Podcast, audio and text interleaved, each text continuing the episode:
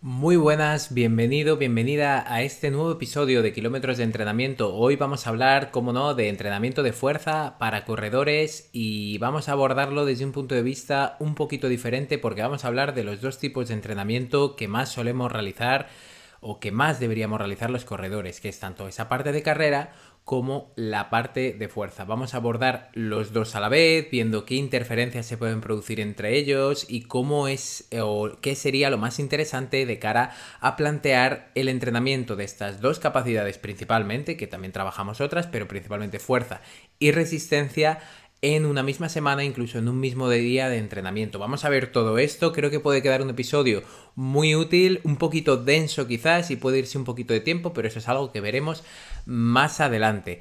Y como siempre decirte antes de comenzar, pues hacer ese pequeño recordatorio porque tienes la masterclass de lesionados de volver a correr sin dolor disponible todavía y puedes echarle un ojo. Es una masterclass en la que enseño los pasos que solemos seguir nosotros con nuestro trabajo con los corredores que llegan a nosotros lesionados para salir de ese punto y volver a correr sin dolor y que también son pasos que tú puedes en esa masterclass aprender aplicarlos por ti mismo. Así que sin más, vamos con ello, vamos con entrenamiento de fuerza, vamos con las interferencias del entrenamiento de fuerza y de la carrera y viceversa. Así que empezamos.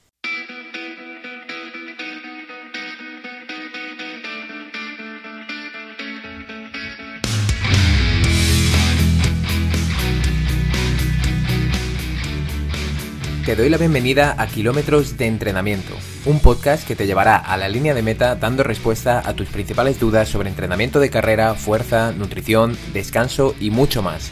Soy Javier Calvo, entrenador de corredores de larga distancia especializado en maratón y con este podcast espero ayudarte a cumplir tus objetivos. ¡Empezamos! Cuando hablamos de entrenamiento de fuerza y de carrera, siempre hablamos de entrenamiento concurrente. A la combinación de estos dos tipos de entrenamiento se le denomina de esta manera, de entrenamiento concurrente, cuando tratamos de mejorar las dos capacidades o que una influya en la otra, como puede ser más nuestro caso, que lo que buscamos es rendir, en este caso, en carrera. Más adelante entraré en la importancia que tiene el entrenamiento de fuerza para los corredores enfocados en la mejora del rendimiento, aunque eso es algo también que en los diferentes episodios de kilómetros de entrenamiento hemos ido tocando en muchas ocasiones, pero vamos que seguro que ya lo has oído, si no lo has oído de mí, lo habrás oído un montón de veces los beneficios que puede tener este tipo de entrenamiento. Así que tienes que tener claro que para entrenar una carrera, ya sea un maratón, media maratón, cualquier tipo de carrera, la fuerza siempre nos va a ayudar a nivel de eh, trabajo de resistencia a la fatiga, a nivel de mejora en nuestra técnica de carrera y muchos más factores relativos a esto. Entonces, el entrenamiento concurrente realmente, esta combinación de las dos capacidades, nace con el objetivo de cubrir esta necesidad que, está latente, me refiero, esta necesidad que, que, que, tenemos que introducir. Iba a decir esta necesidad que necesitamos, valga la redundancia, ¿no? Pero si sabemos que el entrenamiento de fuerza nos va a traer multitud de beneficios, ahora tenemos que ver cómo podemos incluirlo correctamente. Eso es un poco el entrenamiento concurrente, sabiendo que la fuerza es indispensable, cómo mm, puede afectar esta a nuestra carrera y cómo lo organizamos. Pues cómo podemos organizarlo, nos surgen multitud de preguntas, ¿no? ¿Se pueden mejorar las dos capacidades a la vez? ¿Puede mejorar la fuerza y la resistencia? ¿Cómo interactúan una con la otra? ¿Hay interferencias entre ambos? Y si hay interferencias, ¿cómo las minimizamos? Pues bueno, vamos a ir respondiendo a todo esto muy poquito a poco. Antes de nada, me gustaría entrar en las consideraciones que deberíamos tener previamente en relación al entrenamiento concurrente. Em, es importante tener en cuenta que esta combinación de entrenamientos enfocados en la mejora de la fuerza y la resistencia puede influir de diferentes formas o puede llevar a diferentes adaptaciones según las personas que lo lleven a cabo. Por ejemplo, se ha demostrado en diferentes investigaciones que este tipo de entrenamientos consigue generar mejoras simultáneas tanto en la fuerza como en la capacidad cardiorrespiratoria en personas mayores o poco entrenadas, realizando menos de 5 sesiones semanales. O sea que ya ahí vemos que este tipo de entrenamiento es muy interesante. Cuando se habla de personas entrenadas, las investigaciones al respecto son un poquito más confusas y parece que evitar interferencias entre fuerza y resistencia en personas muy entrenadas es difícil.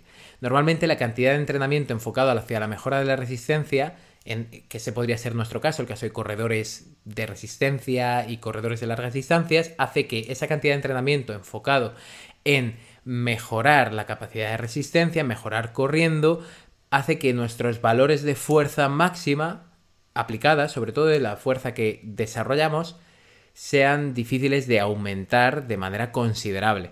Así que es algo con lo que primero, antes de nada, me gustaría que contaras que como corredores, como runners, tenemos que contar que aunque tengamos un nivel de entrenamiento a nivel de carrera muy alto y tengamos un gran rendimiento, nuestros valores de fuerza, aunque mejoren y nos ayuden a incluso a nivel de lesiones, que no lo he comentado hasta ahora, no vamos a poder llegar a niveles muy altos como si tienes un amigo que levanta 180 kilos en peso muerto y tú corres maratones, lo veo difícil.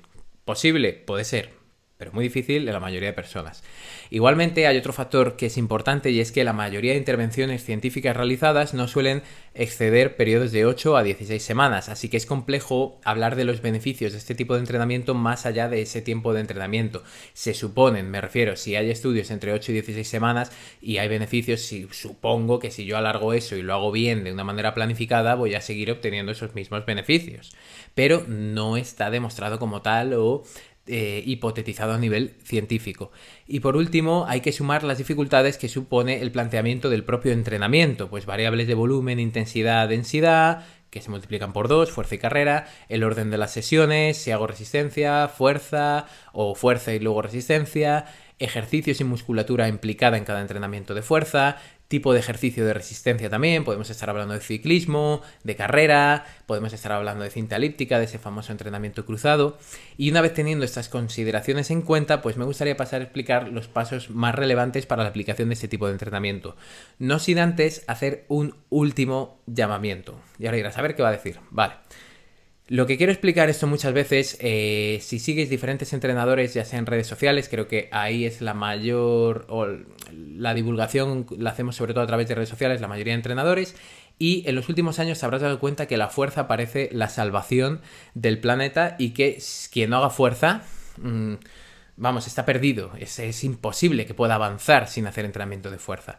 Yo mismo, con la carrera y sobre todo con la carrera de larga distancia, sí que tengo una opinión similar, pero Cabe decir, por ejemplo, los que buscáis también, eh, aparte de hacer ejercicio por cumplir objetivos como maratón, en el fondo, por ejemplo, o media maratón o lo que sea a nivel de objetivos corriendo, si lo que estáis buscando es salud, en general, cabe decir que si tu entrenamiento de fuerza se junta con un entrenamiento de resistencia, a nivel de salud siempre va a ser mejor. ¿Por qué? Pues mira, por ejemplo, solo por una de las razones.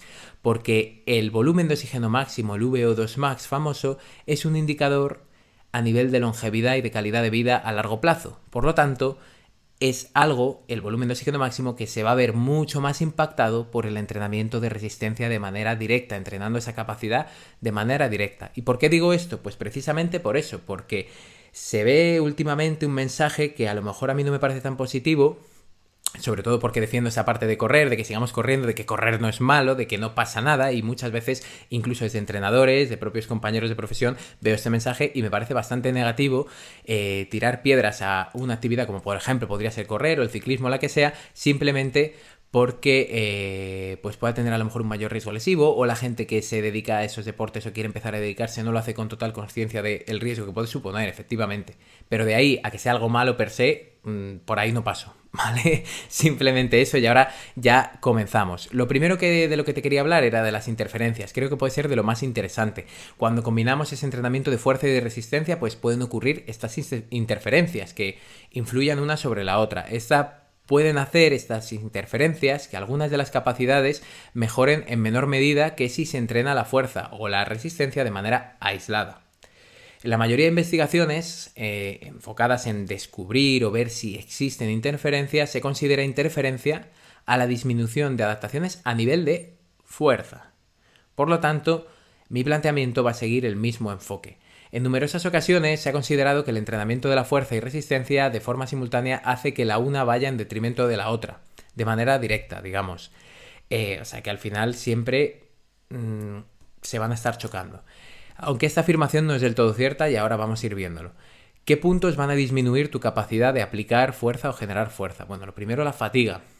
Al tratar de entrenar ambas capacidades puede que asumas mayor fatiga y asumamos mayor fatiga debido a un mal planteamiento de las variables de entrenamiento, volumen, intensidad, densidad. El tipo de actividad que realizas también es algo importante a tener en cuenta. Como ya he comentado, es diferente correr que montar en bicicleta, no supone la misma carga y la carrera siempre genera un mayor daño muscular en comparación, por ejemplo, con el ciclismo. Y esto también puede ir en detrimento de la generación de fuerza. Otro punto interesante, aparte de la fatiga, sería el efecto residual de la fatiga. Ponte en la situación de que haces una sesión de carrera antes de tu entrenamiento de fuerza. Este planteamiento hará que tu capacidad de generar la suficiente tensión muscular para responder a las demandas de esa sesión de fuerza sea menor. Y por lo tanto, las adaptaciones de entrenamiento también lo van a ser. si tienes un menor rendimiento a lo largo de esa sesión de entrenamiento, es probable que obtengas menos adaptaciones de ese propio entrenamiento porque has rendido menos durante ese entrenamiento. Esto creo que se entiende. Y esto sobre todo va a aplicar mucho en acciones en las que buscas un desplazamiento de la carga a la máxima velocidad, en la que buscamos un desarrollo de la potencia. Todas estas interferencias se describen en un metaanálisis. Antes, como siempre, recordar que en el artículo de blog asociado a este episodio, que tendrás en la descripción del episodio, vas a poder ver todas las referencias bibliográficas de las que voy hablando. Pues en este metaanálisis se vio que entre otros resultados, pues que entrenar fuerza de manera aislada era mejor para el desarrollo de la misma y que la potencia se veía afectada en sesiones previas de carrera. Y por último, que el daño muscular producido en la carrera también generaba interferencias a nivel de fuerza. Y si ahora le damos la vuelta, eso puede ser que es lo que estés pensando, ¿no? Oye, Javi, vale, muy bien, que sí, que la fuerza se ve comprometida. Pero ¿y la carrera, que es lo que nos interesa? Vale, pues eso es un poco lo que vamos a analizar también. Los efectos de un modelo o sistema de entrenamiento vienen determinados por diferentes vías, moleculares, metabólicas, hormonales, y todas ellas se pueden tratar de manera conjunta. Así que es necesario aclarar que no se puede hablar en términos absolutos, esto es bueno, esto es malo, sino que puede ser bueno para una cosa y no puede, puede ser neutro para otra, para, otro, para otra adaptación que estemos buscando. Entonces esto no es todo o negro o blanco con el entrenamiento ya sabéis que hay muchos grises y ya sin entrar además en la individualización. Como has visto, la resistencia interfiere en el desarrollo de fuerza, va a interferir en ese, en ese punto, ¿no? Y al realizar un entrenamiento de resistencia antes que la fuerza, pues se va a ver afectado en la producción, por ejemplo, de esa famosa hormona de crecimiento, aunque este factor nos, a nosotros como corredores tampoco nos influye tanto. De la misma manera, el entrenamiento de resistencia, sobre todo en sesiones de alta intensidad, Mm, se ha visto que puede afectar a el entrenamiento de fuerza posterior, sobre todo afectar a la vía AKT emetor que está muy relacionada directamente con las proteínas musculares. Y por último, siguiendo con este enfoque de resistencia y fuerza, de cómo puede influir, se ha visto que actividades de carrera a baja intensidad o de resistencia a baja intensidad real no influyen tanto o pueden mitigar esas interferencias sobre el entrenamiento de fuerza. ¿Por qué? Pues principalmente o la principal explicación es por el tipo de fibras predominantemente utilizadas en la actividad. Me refiero, las fibras musculares que solemos utilizar para hacer un entrenamiento de verdad, y hago mucho énfasis en esto, en correr lento de verdad en ese entrenamiento a baja intensidad, ese tipo de fibras son diferentes que las que se utiliza para un entrenamiento de fuerza no es igual, no es blanco o negro, no es 100% de fibras aquí, el otro 100% de fibras diferentes aquí, pero sí se ve que eso puede ser interesante. Esto último se explica porque si realizas actividades de alta intensidad en carrera, aumentarás la producción del lactato que afectará directamente a la fatiga local e irá en detrimento de las adaptaciones a nivel de fuerza. Y ahora sí, vamos a cambiar un poquito el enfoque y ver cómo la fuerza puede afectar a la resistencia también, porque esto es algo que a lo mejor los estudios no han hablado antes. Está claro que la fatiga y el entrenamiento de la carrera, como hemos ido viendo, puede afectar negativamente al entrenamiento de fuerza en corredores. Vale. En este caso, las adaptaciones aeróbicas se verán en menor medida afectadas por la fuerza. Además, el orden de entrenamiento fuerza-resistencia o resistencia-fuerza no parece influir negativamente sobre las capacidades cardiorrespiratorias. Entonces, ¿qué quiere decir esto? Que parece que si realizamos un entrenamiento de fuerza y luego vamos a correr, cuando buscamos mm, adaptaciones cardiorrespiratorias, corazón y pulmones principalmente, más luego todas las demás adaptaciones que necesitamos, pero bueno, generalmente esas, no se van a ver tan afectadas por hacer fuerza previamente. Lo que se va a ver más afectado seguramente es tu capacidad de resistencia para hacer los dos tipos de entrenamiento en el mismo día, lo cual puede explicarse de nuevo por la fatiga. Hacer los dos, los dos entrenamientos en el mismo día puede ser más difícil.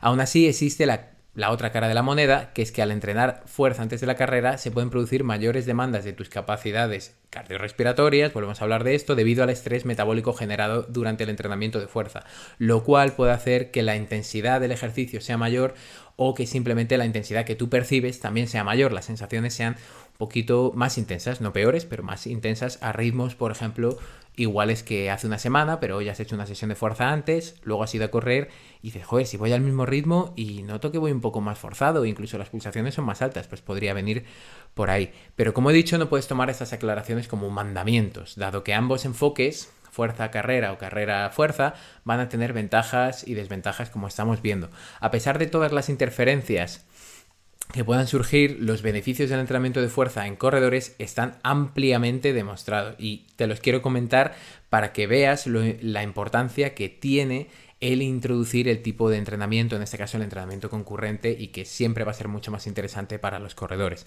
El primer punto a destacar a nivel de entrenamiento de fuerza es que este entrenamiento sí que se ha demostrado que no interfiere negativamente en el desarrollo de las capacidades de resistencias necesarias en los corredores. No interfiere negativamente. De hecho, la capacidad de resistencia y la mejora del rendimiento en el corredor es mayor cuando ese corredor está realizando entrenamiento de fuerza.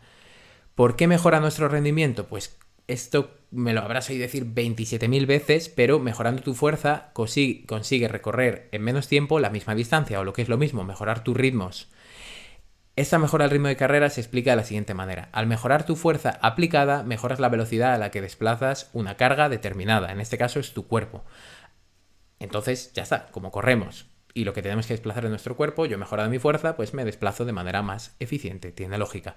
Además, otro de los beneficios claros de la mejora de la resistencia para los corredores a través de la fuerza es que al aumentar tu fuerza vas a estar aumentando la capacidad de mover tu cuerpo, pero generando menos fatiga, porque te cuesta menos. A lo mejor vas al mismo ritmo, pero te cuesta menos que hace unos meses que no entrenabas fuerza porque tú eres más fuerte. Entonces, al generar menos fatiga, reducirás el esfuerzo que debes usar, o sea, esa intensidad, vas a tener que ir vas a poder ir más lento con la misma sensación para mover tu cuerpo. Lo que hará que te vayas a cansar menos, que reduzcamos esa fatiga, como estoy diciendo, al sumar más kilómetros y de esta forma puedes resistir un mismo ritmo de carrera durante más tiempo y esto es lo que te llevará a poder asumir también más entrenamiento, así que es muy interesante. Y para que esto quede completamente claro, me gustaría comentarte las conclusiones de un estudio realizado en atletas de alto rendimiento. En este estudio complementaron el entrenamiento de carrera con la fuerza. Observaron cómo los atletas que corrían pruebas de corta duración mejoraban su rendimiento recortando alrededor de 15 minutos por prueba, algo realmente bestial y algo que seguramente nos interese más a los que estamos por aquí es que si eres corredor que se enfrenta a distancias como media maratón o maratón, es que al aplicar el entrenamiento de fuerza en atletas de larga distancia fueron capaces de reducir sus marcas hasta 30 minutos, lo cual prueba perfectamente que el entrenamiento de fuerza siempre va a ser mejor incluirlo si se hace bien. Y ahora sí entramos en esta parte que quizás es más aplicable. Sí, vale, perfecto, Javi, me has convencido después de este episodio, los 17.000 episodios que has hecho hablando del entrenamiento de fuerza y de su importancia. Eh, ¿Qué hago? ¿Cómo lo introduzco? Vale, pues en un mismo día, ¿qué capacidad entreno antes? En este sentido, el enfoque que parece más adecuado en el corredor es valorar cuál es la capacidad a la que se quiere dar prioridad en un momento determinado. Debes ver tu planificación del entrenamiento, debes valorar y los objetivos que tengas a nivel de entrenamiento. Yo te recomiendo, por ejemplo, tienes un maratón dentro de mucho tiempo y sabes que debes mejorar la fuerza, focalízate ahora en eso. Si tu objetivo durante un mes es, por ejemplo, mejorar tu capacidad de aplicar fuerza para poder correr mejor en el futuro y obtener estos beneficios que hemos comentado, prioriza la sesión de fuerza. En el caso contrario, si tu enfoque de este mes, por ejemplo, es mejorar tu resistencia a la fatiga a través de entrenamientos con un alto componente de intensidad, será necesario que le des prioridad a las sesiones de carrera por encima de la fuerza para que no haya interferencias. Es importante, si tienes la posibilidad en un mismo día que vais a hacer doble sesión, dejar una diferencia entre sesiones de 6 a 8 horas mínimo. Si no, vas a notar las interferencias casi, casi seguro si no dejas esas 6-8 horas de diferencia entre ambas sesiones de entrenamiento. Y para cerrar esta parte, sí me gustaría aclarar la siguiente pregunta que también suele ser muy común. Y Javi, ¿qué tal? ¿Cómo ves que entrene todo a la vez en una misma sesión? Bueno, pues si a estas alturas no haces esta pregunta por respondida y has escuchado hasta aquí, vuelve a escucharlo. Rebobina, no, A ver, vamos a dar la respuesta. Si estás enfocado en una prueba exigente para ti en la que necesitas tener un alto nivel de focalización, de mejora, te recomiendo que no hagas resistencia y fuerza en la misma sesión. Como has visto, de esa manera se van a producir interferencias que irremediablemente pues van a ir en contra de las adaptaciones que estás buscando. Entonces, ¿puedo, por ejemplo, correr en cinta para calentar de cara a una sesión de fuerza? Vale, en este caso sí, una carrera de 5, 10, 15 minutos a nivel de activación, formando parte de un buen calentamiento.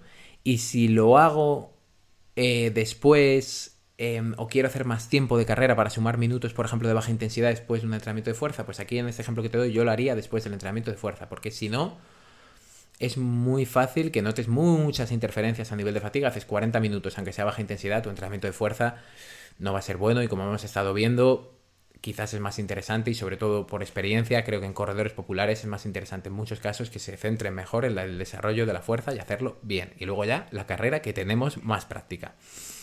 Entonces, ¿cuántas sesiones semanales y cómo de duras deben ser? Esta es otra pregunta muy común. Es un punto determinante, ¿vale? En el entrenamiento de fuerza y lo ideal es que el descanso entre sesiones de fuerza y de resistencia sea de al menos de 24 horas y hasta 48 horas. Entonces, con eso, para que puedas recuperar tanto a nivel hormonal, molecular, metabólico, neuromuscular, que puedas recuperar pero siendo realista entiendo que esto a veces es difícil. Aún así, mi recomendación para corredores populares es que pudiendo dejar un día de descanso entre sesiones, no tendrás grandes problemas a nivel de interferencias o fatigas, a no ser que sobre todo en carrera las sesiones sean tipo un rodaje muy largo, ¿no? De 20, 25 kilómetros, cosas así, que ahí vas a estar bastante más cansado, o sesiones que veamos eh, que vamos a correr a mucha intensidad. El problema va a venir cuando, cuando haya sesiones, como digo, con mucho daño muscular, en estos casos que te, que te he presentado. Al final, en estos casos también podemos poner ciertas premisas que será adecuarte igual a los objetivos específicos de ese momento de la planificación. Si tu objetivo ahora es preparar un maratón y estás en una fase de suma de kilómetros, suma de kilómetros, céntrate en eso, quizá la fuerza supongo que ya la habrás ganado en, fases previas y es el momento de intentar esa vía y de centrarte en la carrera. Cuando el objetivo de entrenamiento sea el desarrollo de la fuerza aplicada, es recomendable mantener un volumen y frecuencia semanal de, entrenamiento de carrera pues, pues bajo, ¿vale? Para de esa manera poder ser capaces de aumentar las sesiones semanales dedicadas al entrenamiento de fuerza, o sea que vayas compensando, vale, tengo el foco en mejorar la fuerza, pues vas a tener que meter más fuerza a la semana. Hay mucha gente que dice, no, yo siempre hago dos sesiones a la semana. Está bien, sí, está bien, pero va a haber momentos en los que si introduce estrés puede ir bastante mejor. Y luego, en cuanto a la intensidad, esto es algo que he explicado en, otra, en otros podcasts, sobre todo creo que es el episodio 13 en el que te explico cómo poder enfocar tu entrenamiento de fuerza según el objetivo que estés buscando, sobre todo si es a nivel de ganancia de rangos de fuerza o si es más enfocado en la potencia y mucho más enfocado de manera específica en la, en la carrera, ¿vale? En el desarrollo de la fuerza útil. O sea que en este punto no me voy a no me voy a parar porque es algo que he explicado bastantes veces, seguramente te suene el cómo poder medir los pesos que, puedes utilizar en el entrenamiento de fuerza y si no te suena mucho te recomiendo ir al episodio 13, ¿vale? Que puede complementar muy bien la información eh, en este caso. Em, e igual, vamos a buscar, como digo, diferentes adaptaciones. Vamos a buscar adaptaciones de fuerza muy centradas en la ganancia de rangos y vamos también a buscar o a intentar eh, adaptaciones de fuerza enfocado en la carrera. Y ahora sí, me gustaría pasar a la carrera, qué es lo que más va a perjudicar en este caso a nuestro entrenamiento en general y sobre todo al entrenamiento de fuerza, a perjudicar o va a provocar más interferencias. Esto, la clave va a ser sobre todo la intensidad. Ya sabemos que la intensidad pues, se puede individualizar a través de parámetros como el porcentaje de tu umbral de lactato, como tus zonas de entrenamiento en base a la frecuencia cardíaca, eh, por ejemplo, el porcentaje de tu frecuencia cardíaca máxima o el porcentaje de la, velocidad asociada a tu volumen de oxígeno máximo. Eh, la, la velocidad asociada al volumen de oxígeno máximo es la famosa VAM con V, ¿no? VAM. Cuando realizas un entrenamiento de alta intensidad, deberías concentrarte o tratar de llegar al 90-100% de tu frecuencia cardíaca máxima, por poner un ejemplo con la frecuencia cardíaca.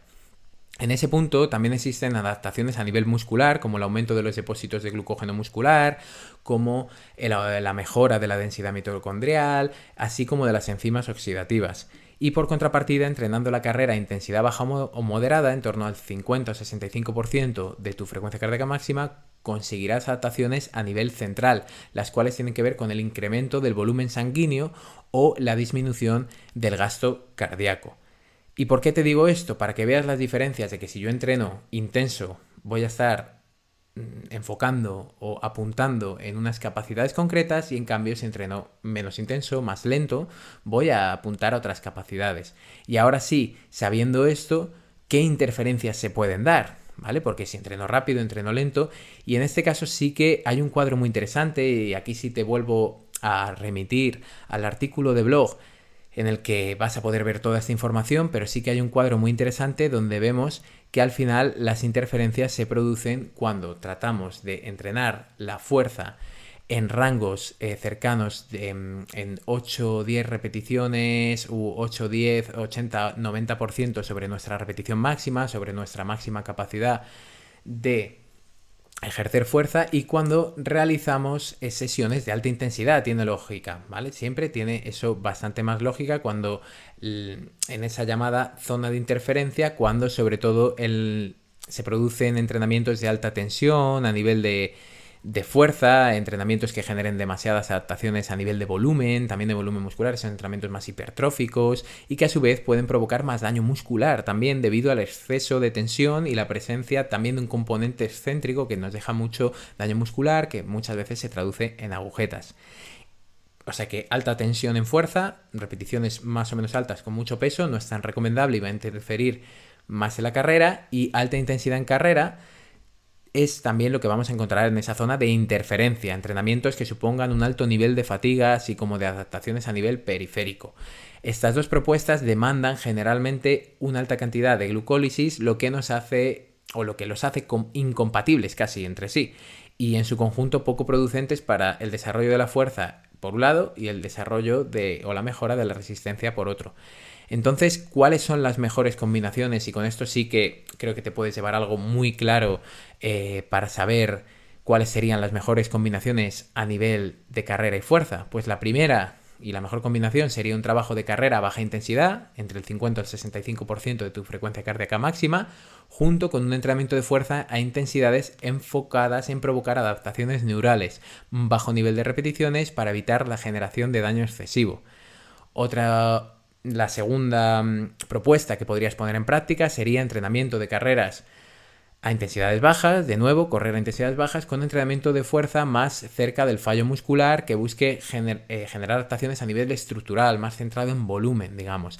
Y por último, la última idea, ¿vale? Por eso ya estaría la última, sería la realización de sesiones de carrera cercanas al 100%, o sea, trabajo de, resistencia y de trabajo a alta intensidad, combinado con un entrenamiento de fuerza que de nuevo busque generar adaptaciones a nivel neural, evitando un alto componente de daño muscular. ¿Vale? Esa sería como la última opción, alta intensidad, con un entrenamiento que se centre más en, en buscar adaptaciones neurales y no tanto adaptaciones estructurales. Estos tres, y según lo comentado hasta ahora, parecen ser los enfoques más eficientes en cuanto a entrenamiento concurrente en corredores se refiere. Y ya por último, me gustaría darte una serie de conclusiones que también creo que pueden ser bastante útiles. La primera, la primera conclusión que podemos sacar de este episodio y del entrenamiento concurrente es que como corredor debes focalizarte en potenciar tu fuerza útil. No te servirá de nada tener unos brazos bonitos o unas piernas muy grandes si no eres capaz de mejorar la fuerza útil si tu objetivo es rendir más corriendo. La siguiente conclusión es que la fuerza útil en los corredores hace referencia a la capacidad de aplicar fuerza contra el suelo. Es la fuerza que realmente te permite avanzar por kilómetros y kilómetros. El tercer punto importante a tener en cuenta, o la tercera conclusión, es que el objetivo que debes perseguir a través de tu entrenamiento de fuerza es mejorar la velocidad con la que aplicas fuerza contra el suelo y a su, vez mejorar esta fuerza que aplicas. Mejoro la velocidad y mejoro la fuerza que estoy aplicando. Así que lo mismo, centrarnos en el desarrollo de la fuerza útil. Cuarto punto importante, siendo capaz de mejorar este parámetro, tu rendimiento como corredor se va a ver incrementado de manera directa. Y quinto punto, el entrenamiento concurrente, esto que nos quede claro, es una buena estrategia, si no la mejor, para mejorar la fuerza en corredores y permitir seguir corriendo. Y los últimos puntos que sí que me gustaría también que tuvieras en cuenta en cuanto a entrenamiento concurrente ya a nivel general y no solo a nivel de fuerza, es que lo primero, el desarrollo de, fuerza se ve muy interferido por el entrenamiento de resistencia. Como corredor es importante que controles esas interferencias que se van a producir entre el entrenamiento de fuerza y el de carrera para conseguir mejoras en ambos sentidos. Igualmente, al priorizar la carrera, el aumento de fuerza siempre va a ser complicado en corredores si vas priorizando la carrera. Otro punto importante es que está claro que el entrenamiento de fuerza mejora la resistencia del corredor y es amplia la evidencia que sustenta que el entrenamiento de fuerza mejora este rendimiento, así que es importante tratar de introducirlo y romperse un poquito la cabeza, pero tratar de introducirlo. También es muy recomendable separar las sesiones de fuerza y carrera o resistencia y fuerza por al menos 6 a 8 horas entre ellas en un mismo día, aunque lo mejor sería hacerlo en días separados y que la recuperación sea completa a todos los niveles. Esto es algo que, claro, que lleva tiempo. Otro punto muy relevante es que entrenar la fuerza antes deberías hacerlo si tu objetivo principal es ese, es aumentar la fuerza. Por el contrario, antes de entrenar eh, la fuerza o entrena la resistencia antes de la fuerza si en esa fase de la planificación estás centrándote en eso. Esta parte es bastante simple. También debes tener en cuenta que el entrenamiento de la capacidad de fuerza y resistencia puede traer beneficios más allá, como he comentado al inicio del episodio, de la mejora del rendimiento. Esa combinación se ha aplicado con éxito en protocolos de pérdida de peso y mejora de la composición corporal, en protocolos anti-envejecimiento, digamos, así que es muy interesante trabajar las dos capacidades. También debes tener un control de qué tipo de entrenamiento de fuerza realizas, muy importante, no nos vale cualquier cosa y si está más enfocado en adaptaciones más neurales o adaptaciones más estructurales. Evita el daño muscular excesivo para poder rendir en carrera.